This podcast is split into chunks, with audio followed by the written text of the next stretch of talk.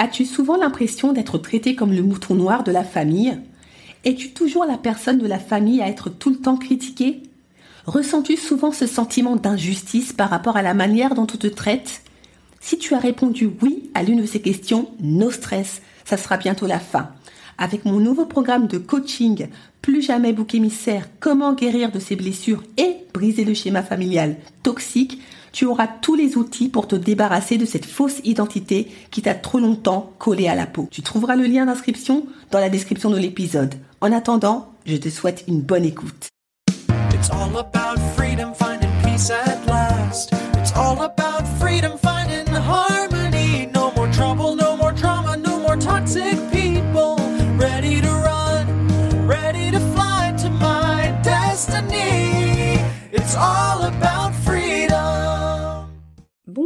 Bienvenue dans l'émission Détox Parents Toxiques pour une liberté non négociable. Je suis votre hôte Nadia Chirel, coach de destinée. Ma mission de vie Accompagner les femmes à se libérer de l'emprise des parents toxiques et à guérir de leur traumatisme d'enfance pour découvrir leur véritable identité et entrer dans leur destinée. Je suis ravie de vous accueillir dans l'épisode 48 Brûle le scénario du parent toxique et réécris ton histoire. Après vous avoir partagé dans les épisodes 46 et 47 le poignant témoignage de Milady, ex-enfant de parents toxiques, devenue aujourd'hui femme, mère et coach épanouie, j'avais envie de vous faire retomber en enfance et vous apporter un peu de douceur en vous partageant trois contes métaphoriques dans l'objectif de vous faire du bien tout en déclenchant de véritables prises de conscience. Cette émission est un peu spéciale car contrairement aux précédents épisodes, vous n'allez pas vous contenter d'écouter vous allez participer. Voyez-le comme un épisode euh, coaching express. Je vous explique comment ça va se passer. Dans les deux premières histoires créées par la conteuse Muriel Phillips et la psychologue Sabine Moselsio, deux dénouements différents vous seront proposés.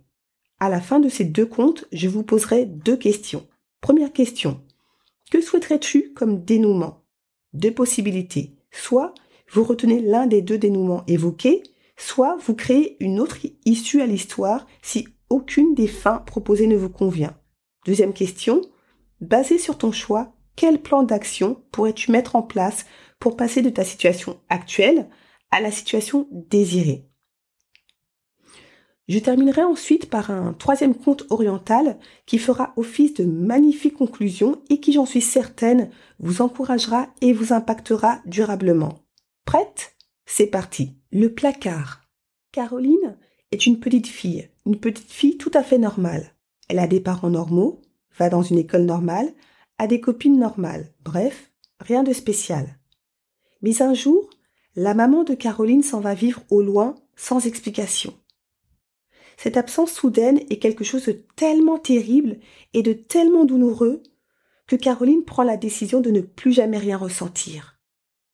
Elle se construit un corps tout figé, un corps dans lequel rien ne bouge, un visage sur lequel aucune émotion ne passe. Comment fait-elle? Me demandez-vous. Bah c'est bien simple. À chaque fois qu'elle sent une once d'émotion arriver, elle la prend et l'enferme dans le placard de sa chambre. Et ça marche. C'est extraordinaire le monde sans émotion. C'est merveilleux. Rien ne vous touche, rien ne vous fait peur, rien ne vous met en colère et rien ne vous fait plus rire non plus. Alors Caroline perd petit à petit de l'intérêt et pour les gens et pour les choses. Elle perd le goût pour faire, pour dire, pour rire, pour bouger, pour voyager. Elle perd tout cela et en même temps, elle n'a plus jamais peur. Et le placard se remplit d'émotions qui s'installent les unes sur les autres. Au début, ça marche bien, mais là, ça fait un temps que cela dure. Et quand Caroline se couche, elle entend les portes du placard grincer. Mais pas question qu'elle aille voir dedans, elle ne bougera pas le placard restera fermé. Même si elle a perdu le goût, au moins elle ne trouve pas la terreur, le chagrin et les pleurs.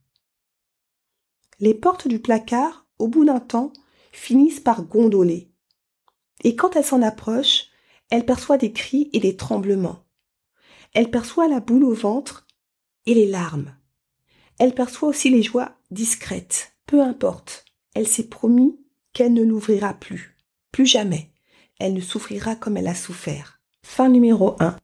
Une nuit, les portes du placard se brisent dans un grand fracas.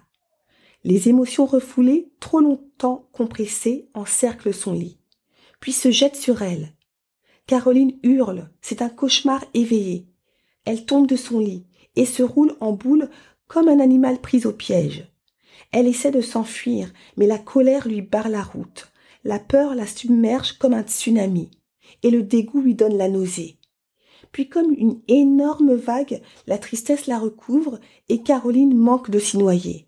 La rage lui déchire le cœur, et enfin la honte lui donne envie de mourir. Attaquée par toutes ses émotions, Caroline est cernée. Elle va péter un câble. Alors doucement, comme une caresse, la joie se pose sur sa poitrine et lui murmure des mots apaisants. Caroline, tu ne dois pas avoir peur de nous. Rien ne sert de nous enfermer dans ton placard et de nous fuir comme la peste. Tu peux nous apprivoiser? Hum, facile à dire. Mais Caroline s'est peu à peu calmée. Elle s'est adressée à une émotion à la fois.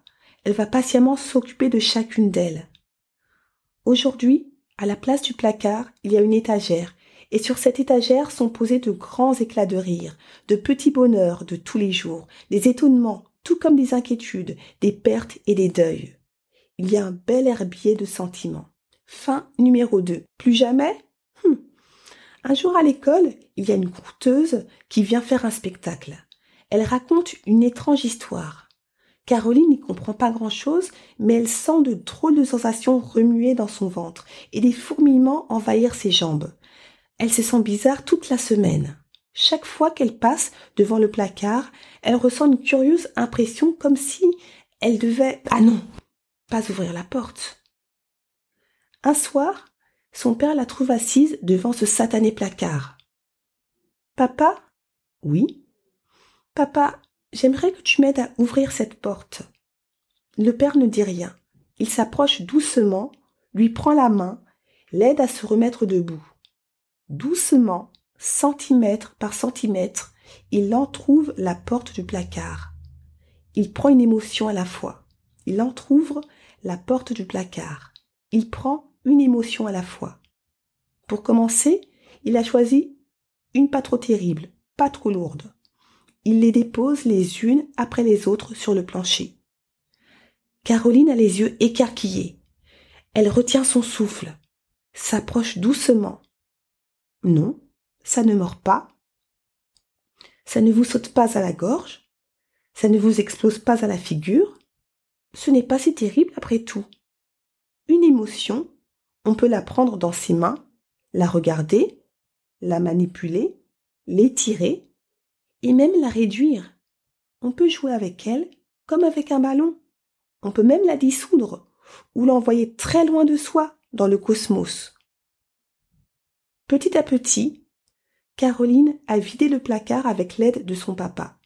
Maintenant, ce placard sert à autre chose, à ranger toutes les coupes que Caroline a gagnées en devenant championne de tir à l'arc. Et toi, que souhaiterais-tu comme dénouement? Basé sur ton choix, quel plan d'action pourrais-tu mettre en place pour passer de ta situation actuelle à la situation désirée? Rino le séros. Rino vit avec sa mère et ce n'est pas toujours drôle.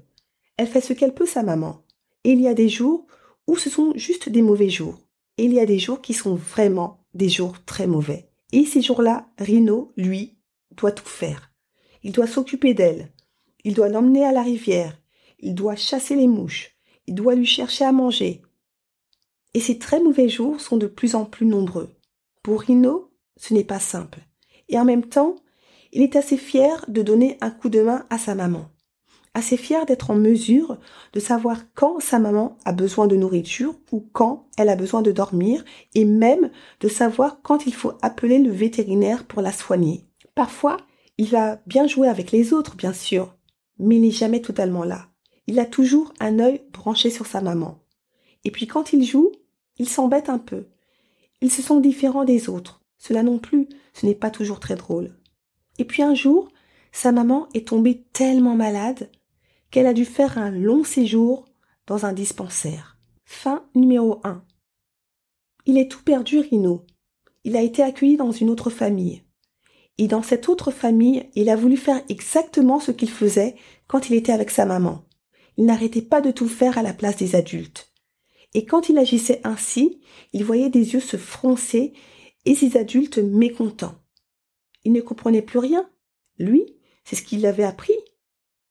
Petit à petit, cette famille lui a redonné le goût d'être un enfant et de pouvoir simplement se déposer. Et parfois, de se glisser dans quelque chose qui est géré par d'autres. Ah par contre, quand on lui confie une tâche, cette tâche-là, il la fait merveilleusement bien. Et quand il regarde sa vie, il se rend compte que quand même, vivre avec sa maman, ce n'était pas drôle tous les jours. Il espère qu'elle reviendra et que ça pourra aller mieux. Et peut-être même qu'un jour, sa vie avec sa maman pourrait ressembler un petit peu à ce qu'il vit dans cette famille-là. Fin numéro 2. Quand sa maman est partie au dispensaire, Rhino le céros, il s'est retrouvé tout seul. Il y avait là un vieux rhinocéros avec qui personne ne parlait et qui était faible et malade. Rhino s'est rapproché de lui et il lui a donné un coup de main. Ce vieux rhinocéros, il avait vite compris qu'il n'a qu'à dire à ce petit Apporte-moi à manger, apporte-moi à boire, fais ceci, fais cela. C'est ainsi que Rhino le céros était tout le temps occupé à satisfaire tous les désirs du vieux rhinocéros. Il était très fatigué à la fin de la journée. Il n'avait jamais une minute à lui et le vieux rhinocéros n'était jamais totalement satisfait. Rhino, le céros, sentait un peu comme un esclave. Et ce soir-là, quand il s'est couché, il s'est endormi tellement profondément qu'il a rencontré le rhino blanc dans son rêve. Le rhino blanc, c'est le rhinocéros de référence.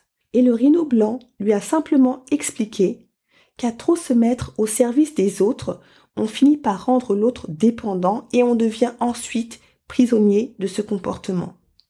Rhino le Céros a laissé tourner dans sa tête tout ce que le rhino blanc lui avait confié en rêve.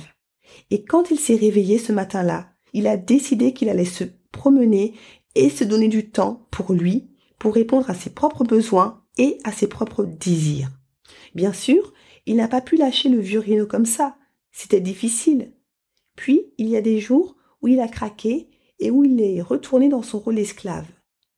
Mais à d'autres moments, il a pu s'offrir des bulles de respiration et ces bulles-là, elles sont précieuses. Il sait bien qu'à vivre ces moments-là, il finira bien par apprendre à devenir lui et rien que lui, et à mettre des limites aux demandes des autres. Et toi, que souhaiterais-tu comme dénouement? Basé sur ton choix, quel plan d'action pourrais-tu mettre en place pour passer de ta situation actuelle à la situation désirée? La fougère et le bambou. Petit conte pour toujours continuer à persévérer et y croire malgré les difficultés sur le chemin. C'était un jour tout à fait ordinaire lorsque j'ai décidé de tout laisser tomber. Un jour, je me suis avouée vaincue. J'ai renoncé à mon travail, à mes relations, à ma vie. Je suis alors allée dans la forêt pour parler avec un ancien que l'on disait très sage. Pourrais-tu me donner une bonne raison de ne pas m'avouer vaincue lui ai-je demandé. Regarde autour de toi, me répondit-il. Vois-tu la fougère et le bambou? Oui, répondis-je. Lorsque j'ai semé les graines de la fougère et du bambou, j'en ai bien pris soin. La fougère grandit rapidement. Son vert brillant recouvrait le sol, mais rien ne sortit des graines de bambou. Cependant, je n'ai pas renoncé au bambou. La deuxième année, la fougère grandit et fut encore plus brillante et abondante, et de nouveau, rien ne poussa des graines de bambou. Mais je n'ai pas renoncé au bambou. La troisième année, toujours rien ne sortit des graines de bambou, mais je n'ai pas renoncé au bambou. La quatrième année, de nouveau, rien ne sortit des graines de bambou, mais je n'ai pas renoncé au bambou.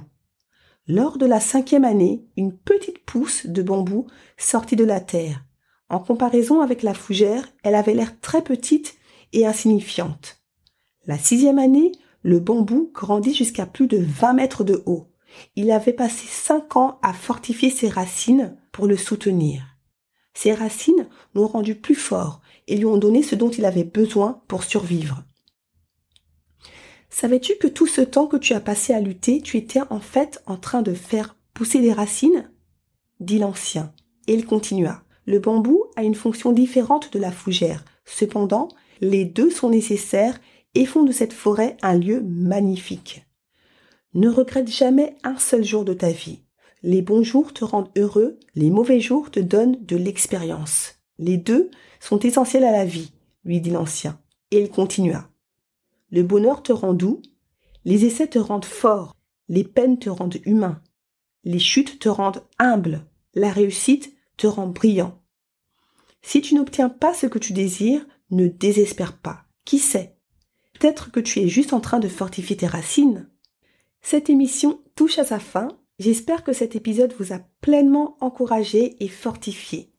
L'année 2022 n'est pas encore terminée. Il est toujours temps d'entamer sa cure de détox parentoxique, réécrire sa véritable histoire et reprendre le contrôle de sa vie.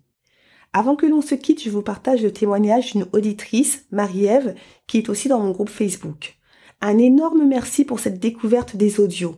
Enfin pris conscience, travail et nettoyage en cours. J'existe au complet maintenant dans toutes les sphères de ma vie. Merci beaucoup Marie-Ève pour ce super témoignage toujours aussi encourageant.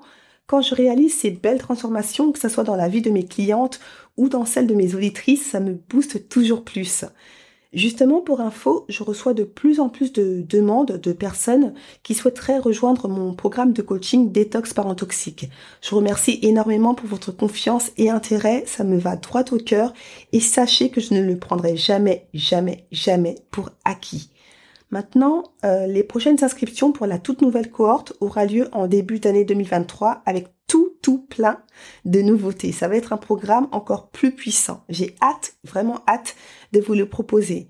Comme vous pouvez le constater, malgré le succès de ce programme et les transformations incroyables qu'elle produit, euh, qu'il produit dans la vie de mes chères clientes, je ne me repose pas sur mes lauriers et veille chaque année à apporter encore plus de valeur. La base reste la même avec des nouveautés en plus. Si cet épisode vous a fait du bien, si vous avez aimé ce format, n'hésitez pas à partager l'épisode et à laisser un 5 étoiles sur Apple Podcast ou Spotify pour gagner toujours plus en visibilité auprès des personnes victimes de parents toxiques.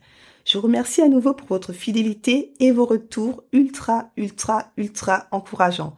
En attendant, on continue le combat, on ne lâche rien. Je ne le répéterai jamais assez, plus on sera nombreuses et nombreux à lever le tabou des parents toxiques, moins ils auront d'emprise.